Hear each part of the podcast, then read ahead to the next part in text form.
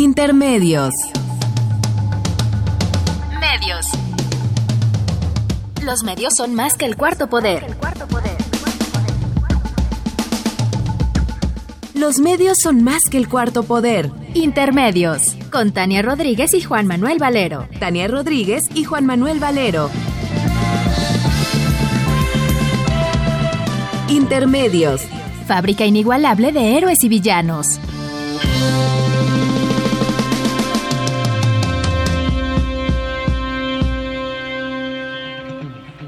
Intermedios.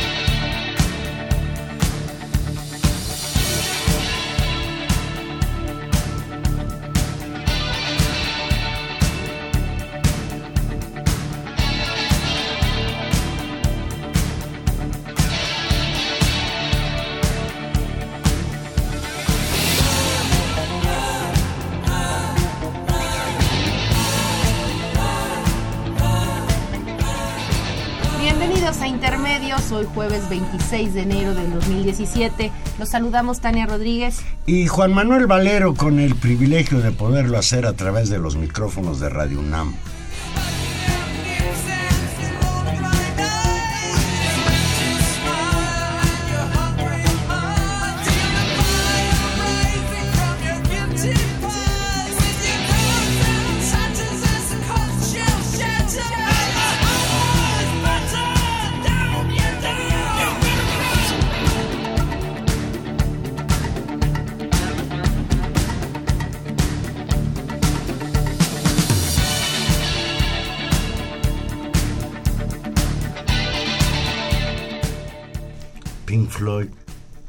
Pues era la pared, ¿no? Pues es The Wall, justamente, que es una larga ópera y que nos acompañará esta noche por desgraciadas, obvias razones, Valero. Vamos a tener que hablar de muros. Pero antes de hablar de muros, Tania, hay que ser optimistas. Hay que dar la buena noticia del día. Hoy en la madrugada internaron en el penal de Topo Chico al exgobernador de Nuevo León, el señor Rodrigo Medina, acusado de los delitos de peculado y daños al erario del Estado de Nuevo León. El juez decidió dictarle prisión preventiva para evitar que evada la acción de la justicia. ¿Y ahora con quién va a jugar golf Peña Nieto? Era su compañero en el golf. Pero yo me imagino que ya no jugaba golf con él, ¿o sí? Siguen cayendo los gobernadores priistas rateros y eso a mí me da muchísimo gusto. A ver qué pasa. A ver qué pasa, ojalá, eh, como en muchos otros casos, las, las órdenes de aprehensión, las denuncias, el Ministerio Público haya hecho un buen trabajo y que no semanas o algunos meses más tarde las defensas jurídicas muy sofisticadas de estos personajes logran hacer caer eh, pues estas denuncias y consiguen en cierta medida su libertad. Ya lo hemos visto en otros casos, el más escandaloso sin duda, el del gobernador de Coahuila, ¿no? Donde No, el la más, investigación... el más escandaloso es el de Veracruz. Pero ni se- ese no ha sido investigado. Es decir, el otro sí, No, y la, y la fiscalía lo investigó y lo declaró. No, se ha sido investigado. no pues, culpable. hasta la PGR anda dando 15 millones de pesos de recompensa a quien la encuentre. Pero bueno, todos sabemos que el tema es el teledrama que han escenificado en los últimos días el presidente de México, don Enrique Peña Nieto, y el presidente de Estados Unidos entrante, el señor Donald Trump. El viernes pasado asumió la presidencia de Estados Unidos, el día 20, y apenas cinco días después, ayer, miércoles, firmó una orden ejecutiva para la construcción de un muro en la frontera entre México y Estados Unidos, mismo que México pagará de una u otra forma. dijo Trump. Esto lo aseguró el portavoz de la Casa Blanca, el señor Sam Spicer. Más temprano, Donald Trump aseguró a la cadena ABC que en cuestión de meses comenzará la construcción de un muro y que los planes para levantarlo ya están en marcha. Hoy nos acompaña Kenny Intermedios y nos da muchísimo gusto tenerlo como invitado. Oscar Alzaga. Buenas noches, Ol- Buenas Oscar. noches, qué gusto. Oscar Alzaga es, entre otras muchas cosas, que es integrante de la Asociación Nacional de Abogados Democráticos. También forma parte del Tribunal Internacional de la Libertad Sindical. Oscar Alzaga es un agente que conoce a fondo los asuntos del movimiento obrero en México. Fue durante mucho tiempo colaborador de la revista Estrategia, que más que revista era un esfuerzo político. Claro. Oscar, pues, qué bueno que estás aquí. El momento no es así tan, tan simpático para México.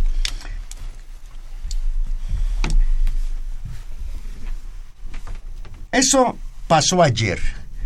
Y en la noche, el presidente de México salió a responder a esto. Y sí, efectivamente rechazó el muro de Trump, pero dejó en suspenso su decisión de ir o no ir a reunirse con este, como estaba acordado, el próximo martes 31 de enero en Washington.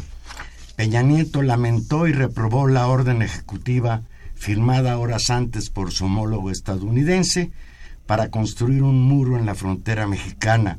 Dijo Peña Nieto y leo textual, lamento y repruebo la decisión de Estados Unidos de continuar la construcción de un muro que desde hace años, lejos de unirnos, nos divide. Esto expresó en referencia a las secciones de muro fronterizo que ya existen. Estamos hablando de una frontera de 3.200 kilómetros y creo que ya hay dos terceras partes de la frontera que tienen muro. Tienen un pedazo de muro, sí. Pero menos, ¿eh? es, Menos. es un tercio. Es un te- sí es Sí, menos. sí. Sí, como Muchísimo 800. Bien, sin embargo, pues el mandatario mexicano, contrario a lo que todos esperaban, todos le aconsejaban, dejó en suspenso la posibilidad de asistir o no asistir a esa reunión. Incluso llegó a decir que esperaría al informe que le dieran los dos personeros que tiene allá, que es que negociando con Fox, con, Fox- con Trump, uno de ellos el señor Luis Videgaray, flamante secretario de Relaciones Exteriores. Y quien ayer en, en el noticiero de Canal 2 con Denise Merker, que se convirtió en básicamente el espacio de información sobre lo que había sucedido en la reunión, confirmó ayer en la noche y dijo la cita con los presidentes hasta el momento sigue confirmada. Él lo dijo tratando de anunciar que es las labores de negociación que a la par de estos infortunados eh, eh, anuncios de parte de Trump se llevaban casi casi que en la sala de al lado un espacio de negociación con los representantes mexicanos habían empezado a fructiferar. Me parece que esa interpretación pues le duró muy muy muy poquito si es que convenció ¿Quiere- a alguien tal vez a Denise Merker únicamente Quiere decir que, que este Luis Videgaray dijo que iba a ir a aprender porque él no sabía relaciones Bueno, pues, exteriores. qué bar- y qué manera de parece ensayar, ¿no? que lo está novateando el señor Donald Trump. Porque hoy muy temprano, a las 7.55 de la mañana, ¿a qué horas es en Washington? Creo que una hora después, ¿no? Antes. es más temprano Ah, mira, pues muy tempranero el señor por Twitter nos comunicó si México no está dispuesto a pagar por el muro, entonces sería mejor cancelar la próxima reunión. segundo descontón Segundo descontón. Lo cual obligó a Peña Nieto a responder casi inmediatamente. No, a, a las 11 de la mañana. Ojalá. Bueno, oye, tú acá te levantas, eres el presidente de la República. Claro, bueno, uno, uno que sole, diría su hija. al filo de las 8 de la temprano, mañana, Trump anunció que, no iba- que se iba a cancelar la entrevista del próximo martes 31 y al filo de las 11 de la mañana, también por Twitter, qué curioso, discuten y gobiernan por Twitter. Es muy importante ese medio.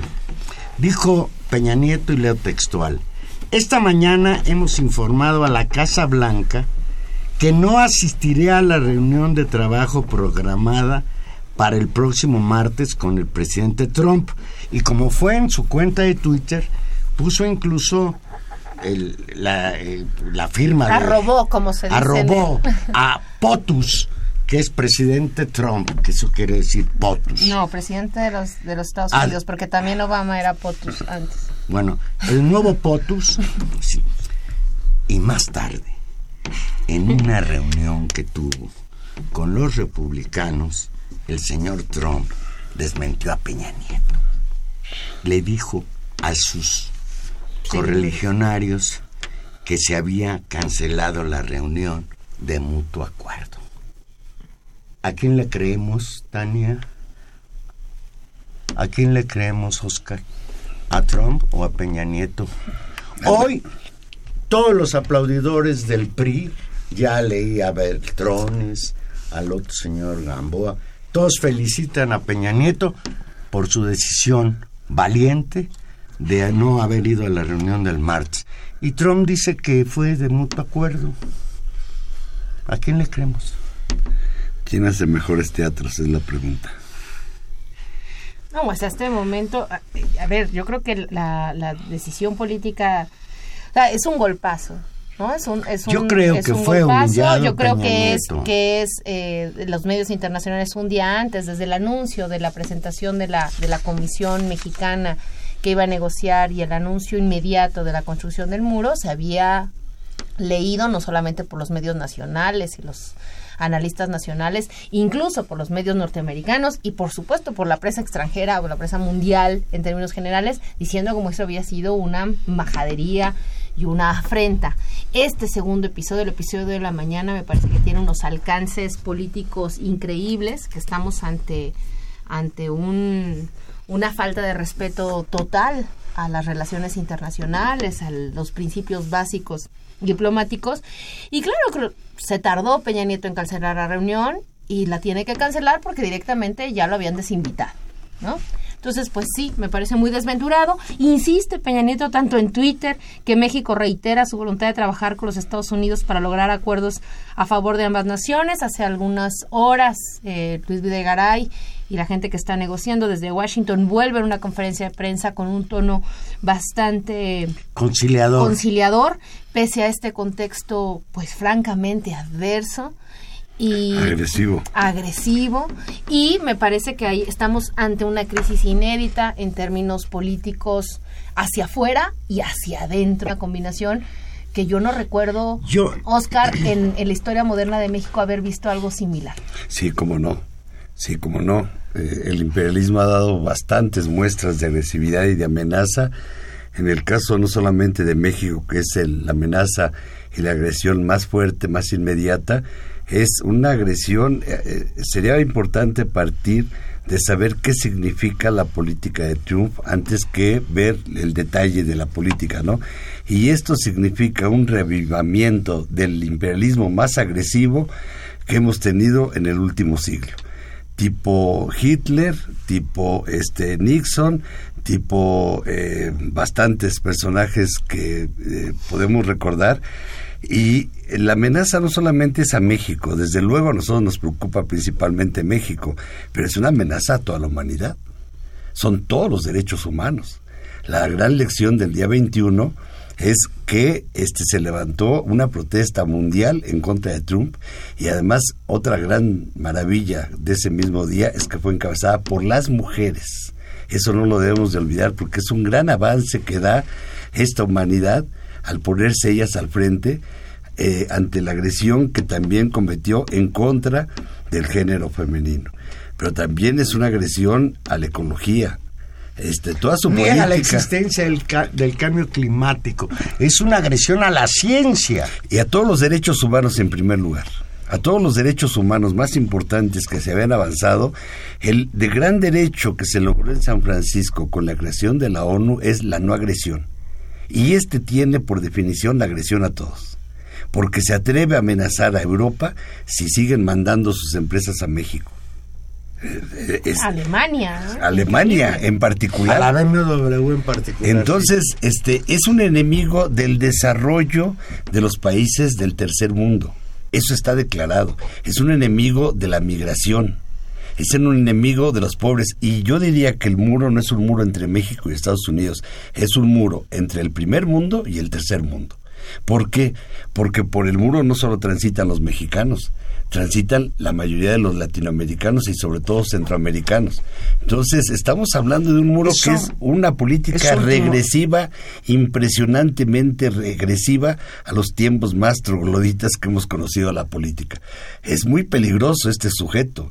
Y es más peligroso todavía por ser el presidente de la nación más poderosa económicamente y militarmente sobre todo. Entonces, está montado un tipo muy peligroso en el país más peligroso para todo el mundo.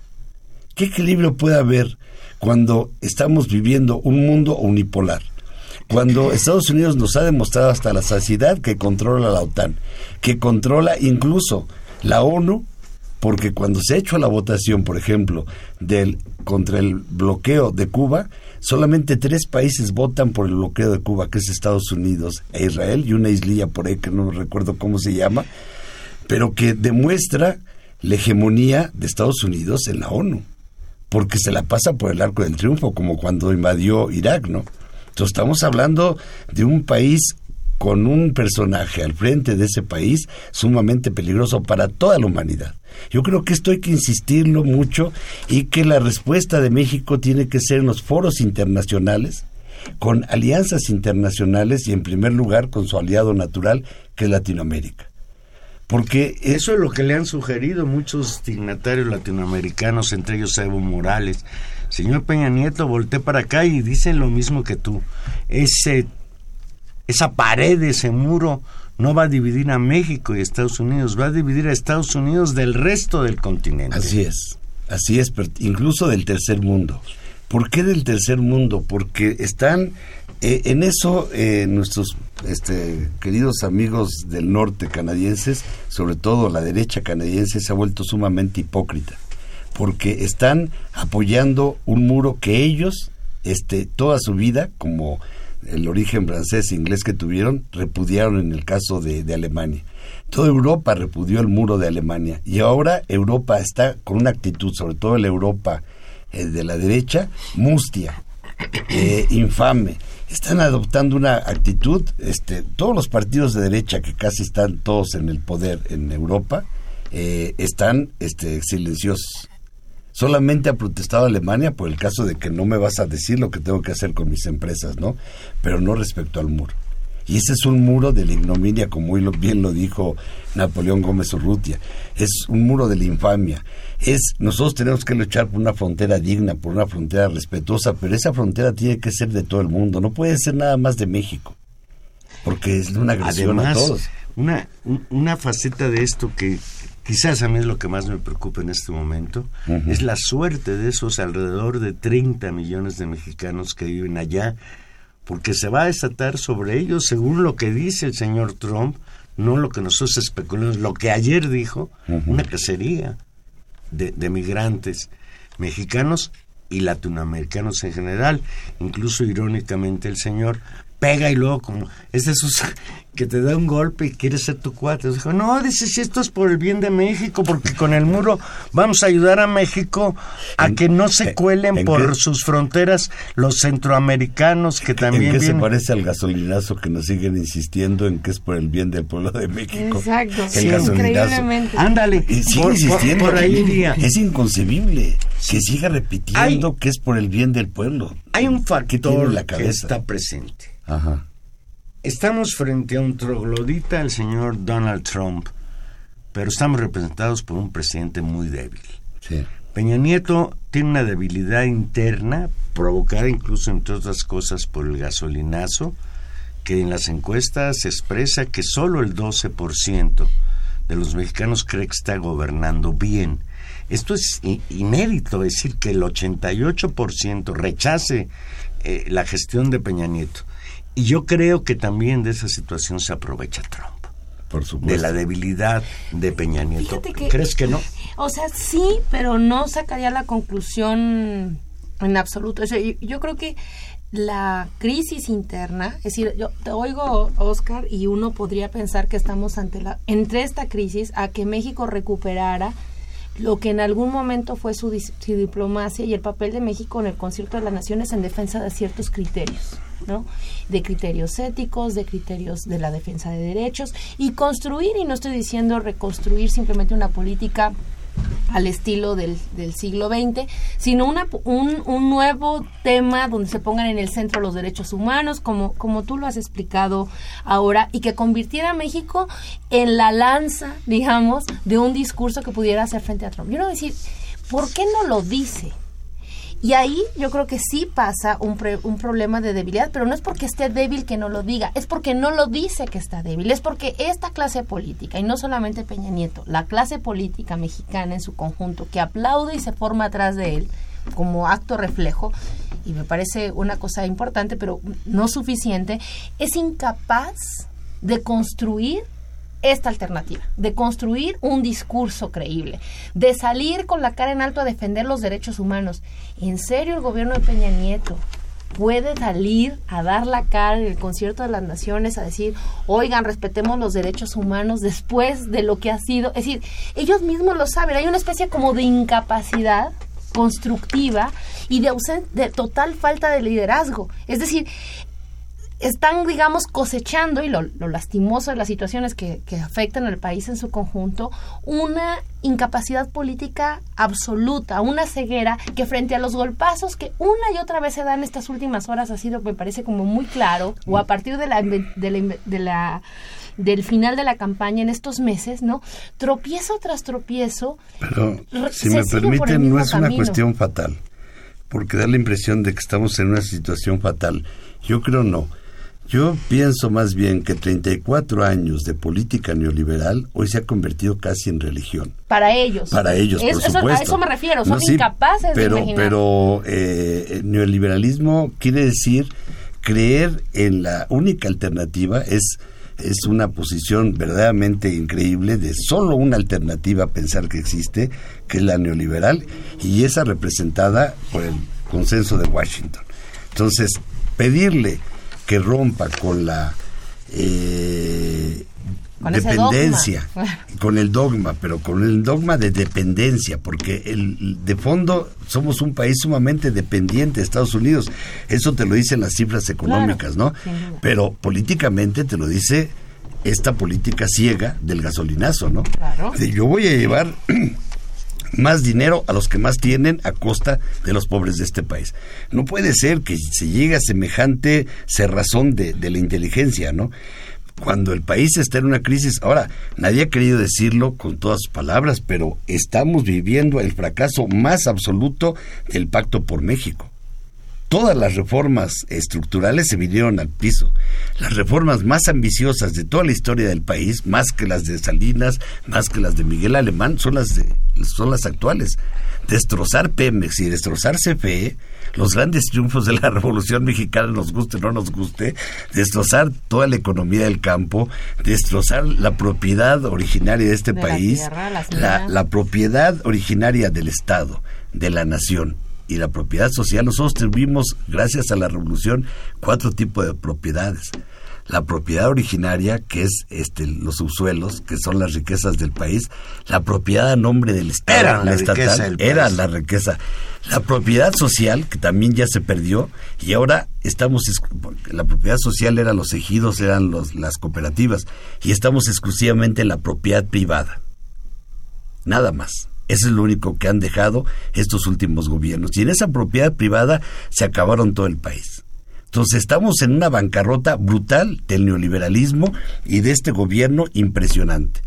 Pero este país tiene alternativas, claro que tiene alternativas.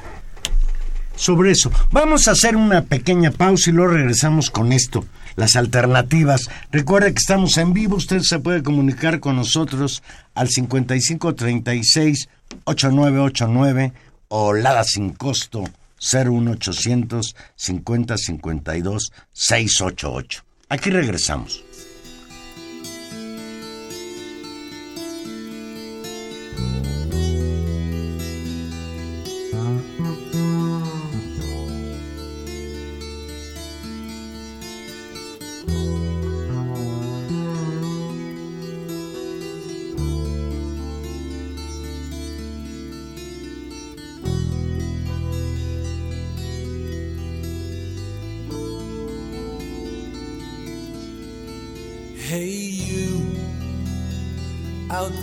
Cold, getting lonely, getting old. Can you feel me? Hey, you standing in the aisles with itchy feet and fading smiles. Can you feel me? Hey, you don't help them to bury the light.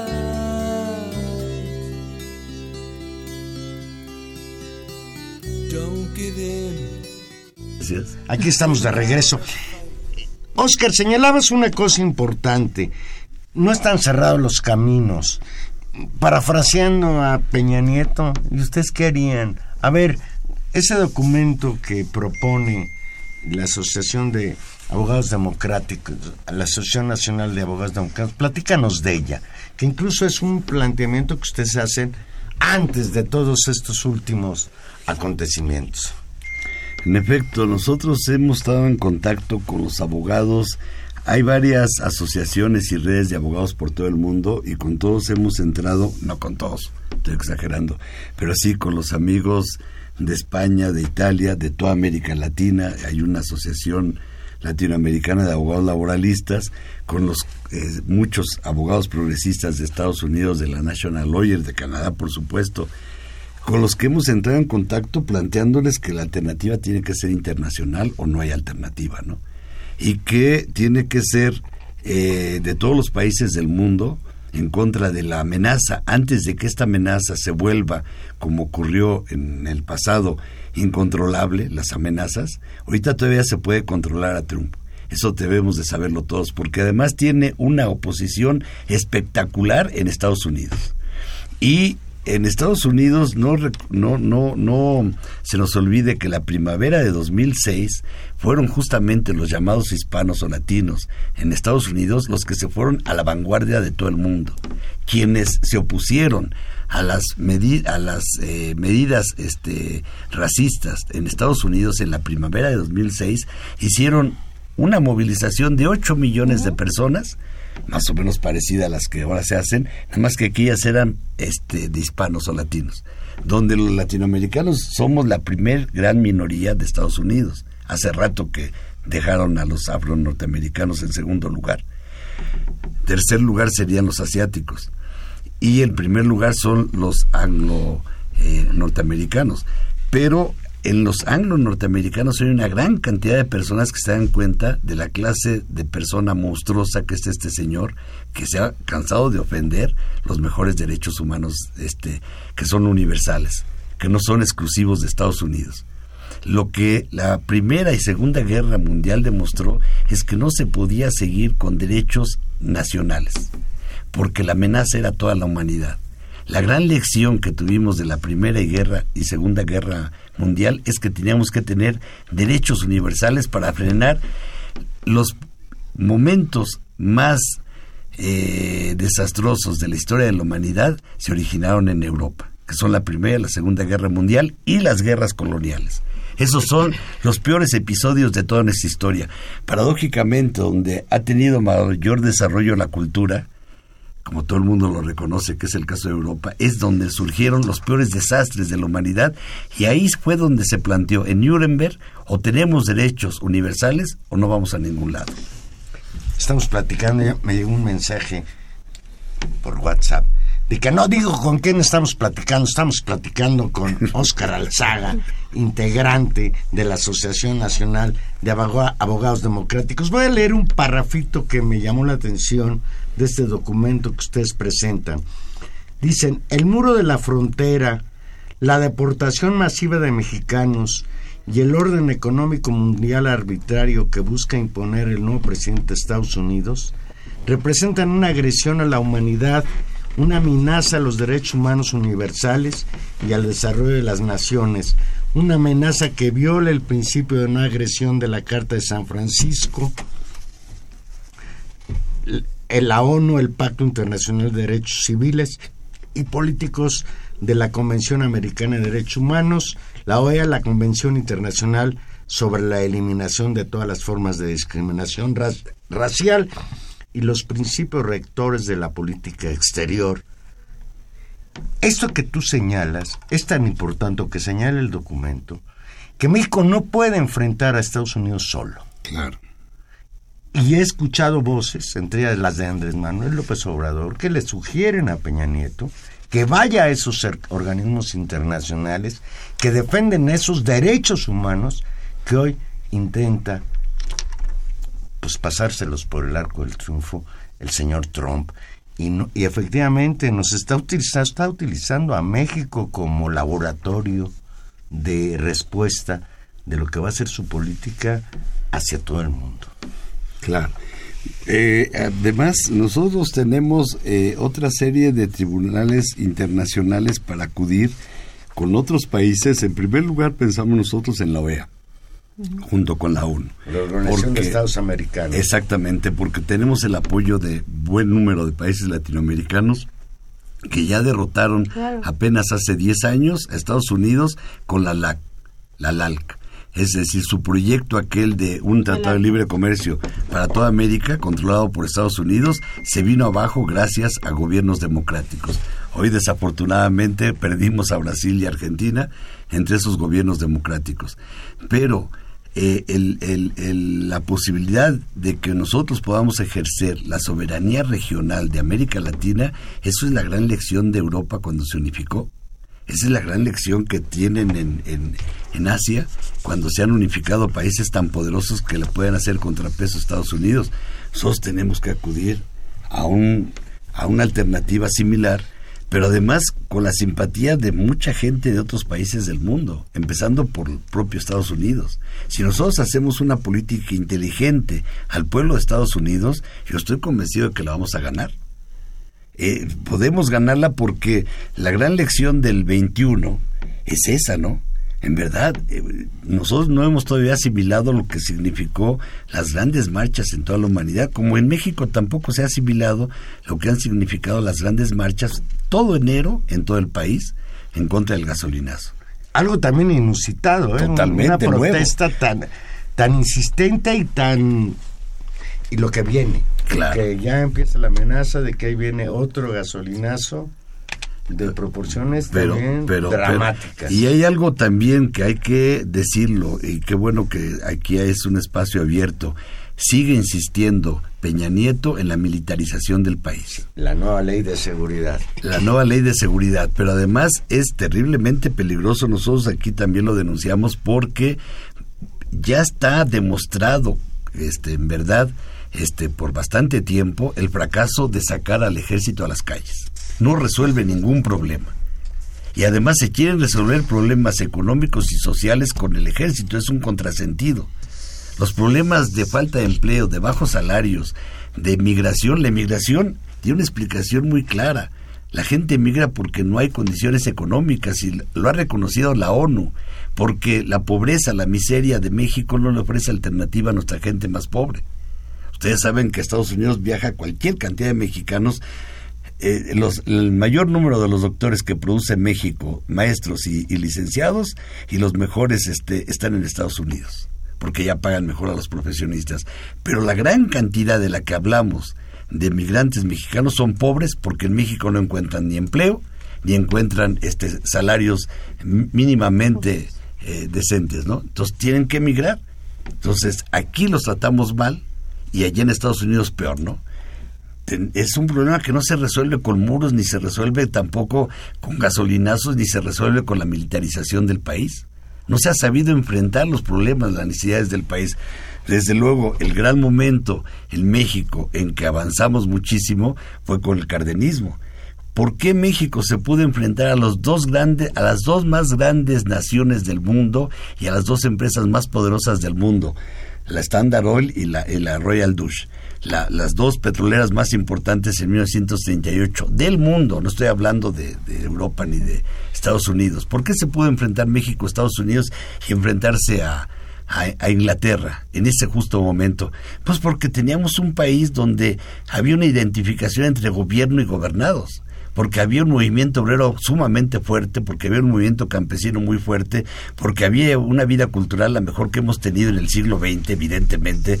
Los años 30 es verdaderamente sensacionales la vida cultural que tiene México y México logra el reconocimiento internacional justamente porque puede enfrentarse como nación unida no esa falsa unidad nacional que están pregonando, una auténtica, genuina, un Claro, frente. Cárdenas podía recurrir a la unidad nacional porque estaba expropiándole el petróleo a las compañías extranjeras y se recuerda aquellas colaboraciones que daban dinero, la gente más pobre iba a dar dinero para ayudarle a pagar a México la Y porque había indemnización. hecho reparto agrario. Pero- y Porque la reforma agraria fue ¿Qué autoridad el señor Peña Nieto nos podría pedir hoy llamarnos a la unidad contra Trump si primero tenemos que unirnos contra Peña Nieto y sus gasolinazos? Es- es- es- Nadie es- te va a hacer caso, Valero. ese es, ese es un ese es un problema de, de- de legitimidad que hablábamos hace un momento pero quisiera aprovechando Oscar justamente tu conocimiento sobre el, el mundo sindical una reflexión sobre esto Eh, una de las cosas tal vez positivas en términos de, de cierta posición política o de cierta incluso de posición de análisis social que tiene esta nueva situación es que vuelve a poner en el centro el problema del trabajo. Así es. Es decir, de alguna manera, y, y lo pregunto así, incluso desde el propio discurso fascista y derechoso de Trump, súper autoritario, lo que logra movilizar su campaña en el centro es yo voy a dar trabajo y voy a pagar mejores salarios, y es, es el mundo del trabajo. Lo que se moviliza en términos de odio en contra de la migración, en buena medida, es nos vienen a quitar el trabajo, ¿no? Es decir, el trabajo regresa y, y me parece muy interesante el documento que elaboran justamente en términos de volver a poner el trabajo en, en la, en la renovación de una larga perspectiva del internacionalismo de los trabajadores en un mundo que ahora sí es global y me, gustaría como tu opinión sobre sobre esto o sea digamos ese sería lo único virtuoso de la crisis no volvemos a discutir cómo organizar el trabajo Desde luego, este, pero ya en otros tiempos. Yo insisto mucho en la movilización del 21 porque yo estuve muy gratamente eh, conmovido, alegre con que esa movilización la hayan este, encabezado las mujeres. Yo hubiera estado hecho. mucho más contento si esa manifestación la hubieran hecho ocho días antes de las elecciones. Claro, pero no podemos pedirle peras al olmo. Acuérdate que los medios de comunicación hacen un daño terrible y sobre todo la fantasía esta. El, el- eh, hay un trabajo deliberado por la derecha internacional para, este, como decía un amigo, para eh, que se provoque el olvido y la desmemoria. Un pueblo que no tiene memoria no va a ningún lado, ¿no? Y, y muchas cosas más. Pero aquí en México se ha comprobado, y en Estados Unidos también, que la desmemoria es un factor fundamental para que avance la derecha. Entonces nosotros tenemos que hacer, contrarrestar eso.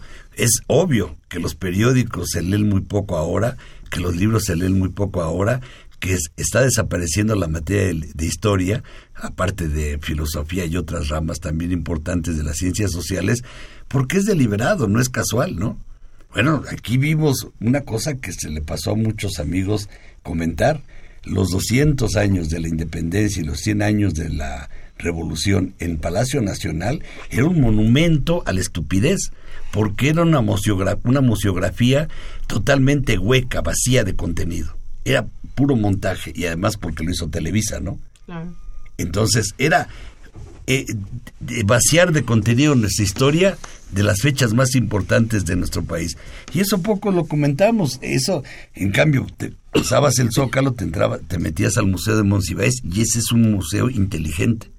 Pero en México ahora los museos son para que la gente vaya a olvidarse de su realidad y de su historia, ¿no?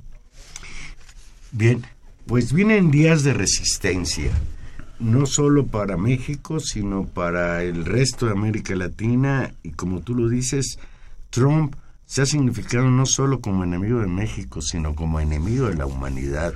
Y eso suena fuerte. Claro. ¿Y en qué consistiría la resistencia? ¿Qué, qué podríamos definir como una actitud de resistencia que realmente nos permitiera, ¿por qué no?, que Trump se viera obligado a echarse para atrás del muro y la persecución de los mexicanos, los migrantes, legales o ilegales. Una visión este, global de la lucha. Es absolutamente indispensable que levantemos la mira y pensemos en una visión global de la lucha. La frontera norte de México es clave para poder desarrollar esta visión internacional. Los mexicanos en Estados Unidos son absolutamente indispensables, pero mejor aún los hispanos. Y desde luego lo que decía, los trabajadores son la clave de todo esto, ¿no? Los trabajadores cuando cobren conciencia de su papel fundamental en la sociedad, van a mover, este, como bien decía nuestro querido Pepe Revueltas, este, a la humanidad. Antes Carlos Marx. Y antes Carlitos, pero a mí me gustaba más la prosa de Pepe Revueltas. Este, lo que quiero decir nada más es que efectivamente hay un atraso entre la organización patronal del mundo y la organización sindical de los trabajadores. Hay un atraso muy considerable, pero sí se está haciendo frente. Fíjense ustedes cómo el único derecho que se ha podido ejercer hoy en el mundo es el de huelga nacional. Todavía no se hace una huelga en toda Europa. En México hace cuánto que no se hace una huelga nacional. A propósito del gasolinazo y el desmantelamiento de Pemex, ¿dónde están los trabajadores de Pemex? El año pasado los mineros hicieron varias huelgas. El año pasado el sindicato minero logró romper el tope salarial. El año pasado el sindicato minero llevó a cabo muchos, muchos este, recuentos en, luchando por la independencia sindical. Y esos recuentos son en contra de la CTM. Es el único sindicato que se enfrenta a la CTM. O sea, sí hay esas luchas. El problema, yo estaría de acuerdo con ustedes, es que no hay muchos sindicatos que llevan a cabo esas luchas, ¿no? Pero ustedes lo saben, la única forma de poder resistir que ha tenido el sindicato minero es por la solidaridad internacional de los sindicatos. ¿Por quién ha protegido a Napoleón en el exilio forzado que vive en Vancouver? Los, las organizaciones sindicales de Canadá. Han sido definitivas. Definitivas para. porque él no está solo allá en, en Canadá. Y hay una organización industrial internacional que agrupa a los trabajadores de las industrias del mundo que trabajan todo el tiempo permanente. Pero eso no quiere decir que estén tan avanzados como han avanzado este, los patrones a nivel internacional. Hoy, sin embargo, ellos están peleando de manera muy grave. Trump también representa una amenaza porque quiere someter a las demás naciones este, poderosas del país y eso le crea contradicciones a, a este hombre. Es un hombre muy descabellado en su razonamiento, si es que hay tal cosa, ¿no? Porque ahorita ya le está pasando a Estados Unidos este lo que le pasó a México con Fox, ya están saliendo a declarar lo que quiso decir Trump. Y eso cada vez se está repitiendo más.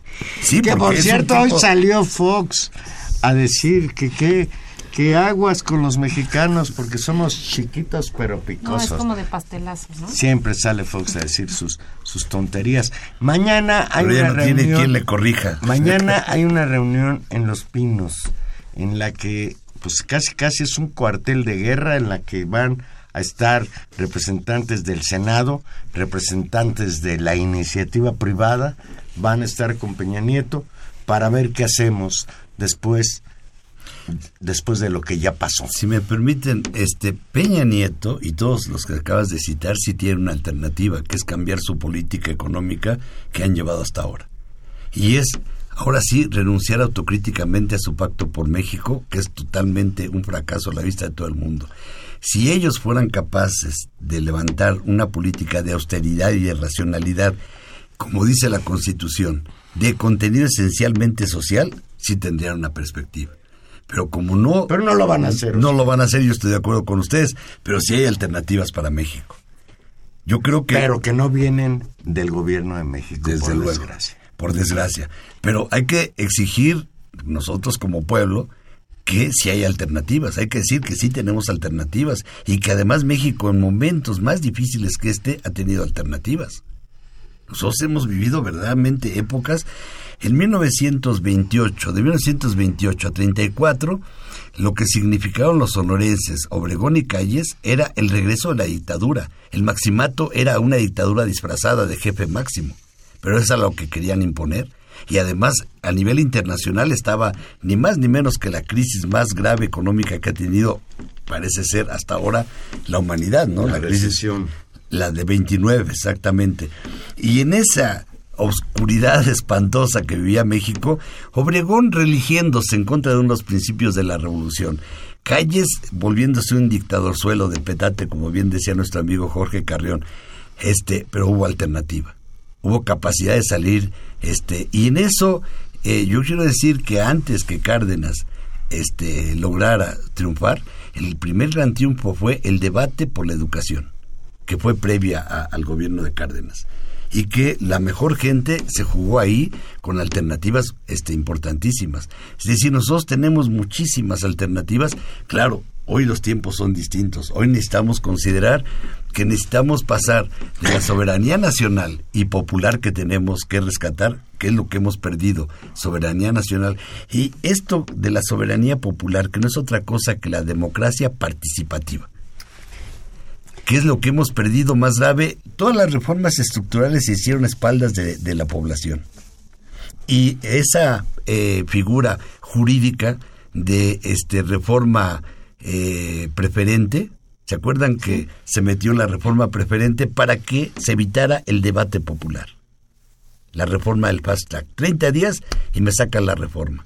Es efectivamente la manera de destrozar y eso lo apuntaló la Suprema Corte de Justicia, negando la consulta popular para la, expro- para la privatización petrolera. ¿Se acuerdan ustedes, no? Entonces, eso tenemos que darle marcha atrás. Tenemos que desmontar toda la perversa maquinaria que estableció el neoliberalismo, identificarlo bien, pero México, desde luego, que tiene alternativas, ¿no?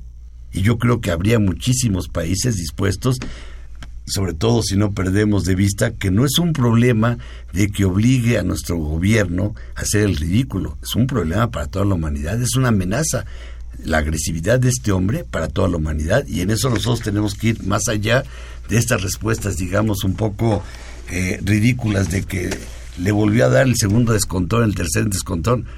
Hay problemas más graves cuando empiece a regresar la gente y hay que exigir otra cosa que es importantísima, que lo único que se está permitiendo pasar por la frontera son drogas, armas y narcotraficantes. Y en eso están de acuerdo los gobiernos norteamericanos y el mexicano. Eso sí no lo han frenado. Y en eso tienes toda la razón. Incluso comentábamos antes de entrar al aire un chiste que circula en las redes sociales. El día que les cortemos el suministro de cocaína y marihuana a los gringos, ellos toman el muro que intenta construir el señor Trump. El tiempo en radio es casi tan peligroso como Donald Trump. Algo que quieras decir, Oscar, antes de que nos vayamos. Este, que yo estoy muy contento con México y con Estados Unidos por las grandes movilizaciones que se han dado. Verdaderamente nos dan este un panorama en donde podemos respirar, respirar a, a todo. Está viva la sociedad civil. Exactamente. Aquí y allá. Claro. Sí, eso es, eso es un buen dato. Pues vamos a dar unas lectura algunas llamadas. Dice Claudia López de Benito Juárez. Enrique Peña Nieto canceló su visita por la presión social que él mismo construyó, ya que de no ser por eso eh, seguiría en el mismo servilismo priista y va y pacta el pago del muro y nos endeuda más. ¿no? Sí, sí, de cierta manera hay, hay efectivamente, pese a todo, una lectura de la gran inconformidad social, ¿no? O sea, el 9% sí, sí, sí les pesa. Dice Abel Guerrero de la versión Carranza, si EPN quiere ir a rendir pleitesía a Estados Unidos, tiene que pagar el muro, si no, que no vaya. Así se lo hicieron saber al fin y al cabo. Y efectivamente, pues es un... Dice, Va a ser un clásico de las relaciones internacionales, esa declaración, ¿no? dice, dice Manuel. Munguía, buenas noches Manuel, nos llama Iztapalapa, dice, mientras se prepara el siguiente gasolinazo, Enrique Peña Nieto se resiste ante la, hasta- ante la suspensión de Trump, que no tiene ninguna autoridad para hacerlo, olvidando el derecho internacional, la ética y la diplomacia, violando la soberanía mexicana. Enrique Peña Nieto debió presentarse con copia de la demanda que debió meter ante la Haya y ante la ONU en su órgano de derechos humanos. Totalmente de acuerdo, Manuel, con, con esa conclusión.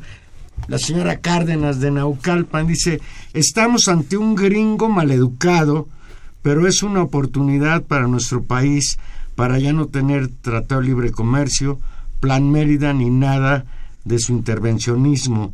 Aquí solo se nos hace falta un líder fuerte para que se le plantea, se le plante a Trump. Pues ojalá y fuera cierto, pero por desgracia no. Tenemos relaciones económicas y pues es increíble que ahora somos nosotros los que estamos defendiendo el Tratado de Libre Comercio frente al proteccionismo de este señor. El mundo al revés. Sí, patas para arriba. Y eso vale la pena también volver a pensar unas dis- discusiones importantes que habían quedado en buena medida sepultadas o muy invisibilizadas en la hegemonía de los medios, de ciertos medios académicos, de la del, del no más historia, del neoliberalismo para siempre y que hoy, quieran o no, se tienen que volver a discutir y las formas que conllevará la globalización, las formas en que se organizará el trabajo, la forma en que se relacionarán las naciones, pues tendrán que volverse a discutir Claro. en nuevos términos, esperemos para todos. Oscar, un último comentario para irnos. Sí. Ah, de mi parte. Sí, claro. Perdón, lo estaba escuchando ustedes. No, este, en verdad que no, no perdamos el optimismo de que se pueda avanzar, avanzar porque eh, la única forma de poder avanzar es buscando alternativas. Y yo invito a todo México a que busquemos alternativas porque sí existen, porque están a nuestro alcance y que para lograrlas tenemos que luchar todos, ¿no? Me parece que eh, por ahí está el camino, estas grandes movilizaciones lo llenan uno de optimismo. Ahora, las alternativas tienen que ser internacionales, ya no podemos volver a los viejos tiempos, ¿no? Eh, tienen que ser internacionales y cada vez más vinculados y vinculantes que nos obliguen a todos a eh, hacer frente a esto. Los derechos son internacionales. Ya nuestra constitución lo dice en el artículo primero. O eres un ciudadano internacional o ya no eres ciudadano, a secas. Porque si no te amparas en los derechos internacionales, los nacionales, el problema es que aquí nos han vendido la receta de que con nuevas y, y- y vistosas reformas vamos a arreglar el país. Y no, el problema del país es que las leyes no se cumplen. Pues, no se cumplen estas si leyes. no fuera por los acuerdos internacionales de los defensos de los derechos humanos, estaríamos indefensos ante las barbaridades del gobierno mexicano contra los mexicanos.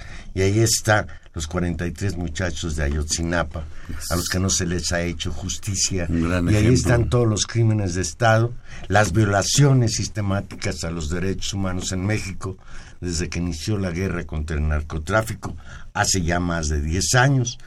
Y bueno, pues ahora que no sea nada más Trump el que hace que nos rebelemos, creo que para eso sí está sirviendo Trump, para catalizar a un pueblo de México adormecido que se ha dejado se ha dejado este gobernar de una pésima manera. Cuando hablabas de los migrantes mexicanos a los que México no les dio una oportunidad y ahora son ellos los que con sus aportaciones a sus familias, las famosas remesas, ay- ayudan a resolver la problemática económica de México que es muy grave. Y ahora Trump creo que pretende, entre otras cosas, grabar con impuestos esas remesas. Así es. Ya hoy anunciaba, porque no para, que está dispuesto a clavarle a México un arancel de 20% a sus exportaciones a los Estados Unidos. Pues lo tendrán que discutir. Ya nos vamos. Muchas gracias, Oscar Azarca, por estar esta noche en Intermedios. Muchas gracias a don Humberto Sánchez Castrejón en los controles técnicos, a Gilberto Díaz en la producción. Valero, buenas noches. Nos vamos. Dentro de ocho días seguimos platicando. Muchas gracias. Pues esperemos que esperemos que haya país. bueno, claro que sí. Nos vamos. Buenas Gracias. noches.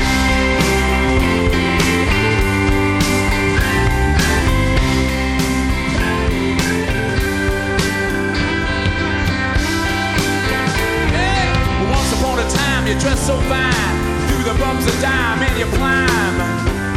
And then you. Yeah, people cross everywhere, now you're bound to fall. They thought that they were just a. kidding you. You used to laugh about.